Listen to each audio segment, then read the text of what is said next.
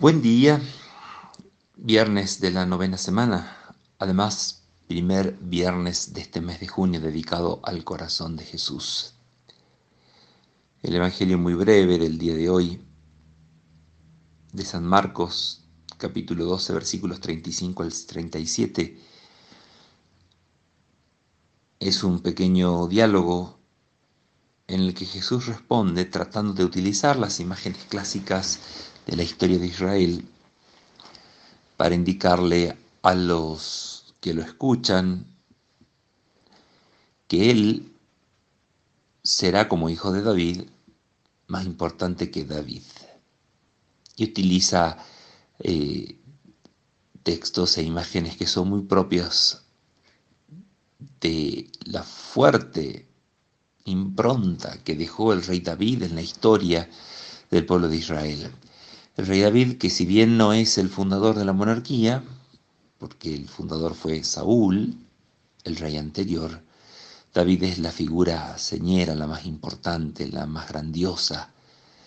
eh, de la historia de los reyes de Israel, tanto,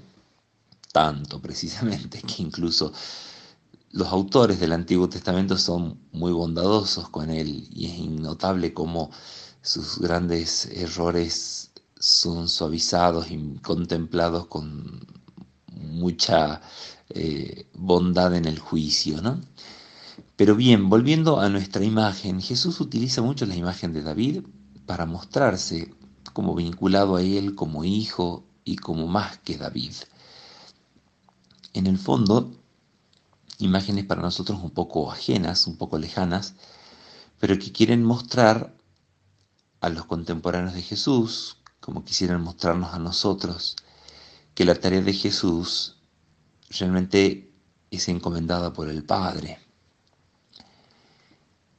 que su misión tiene mucho de realeza, no entendida como sangre azul entre nosotros,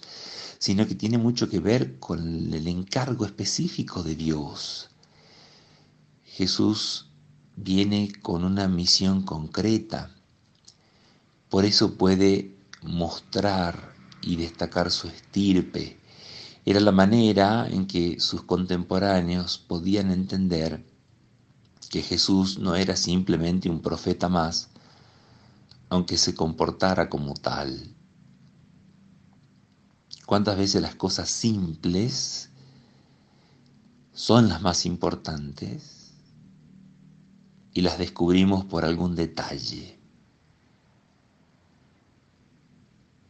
Tenemos que saber agradecer a Dios y pedirle esa intuición del Espíritu para no dejarnos llevar solo por cosas impresionantes, sino para que sepamos descubrir la nota esencial, la nota distintiva, el valor, la semilla, el fruto de lo que Dios va haciendo crecer en la misión de cada uno. Porque de alguna manera todos somos importantes, claro que sí, porque nadie cae en la tierra por error, nadie cae en el mundo por equivocación, por accidente. Es Dios el que nos entrega a todos una misión, una vocación, un desafío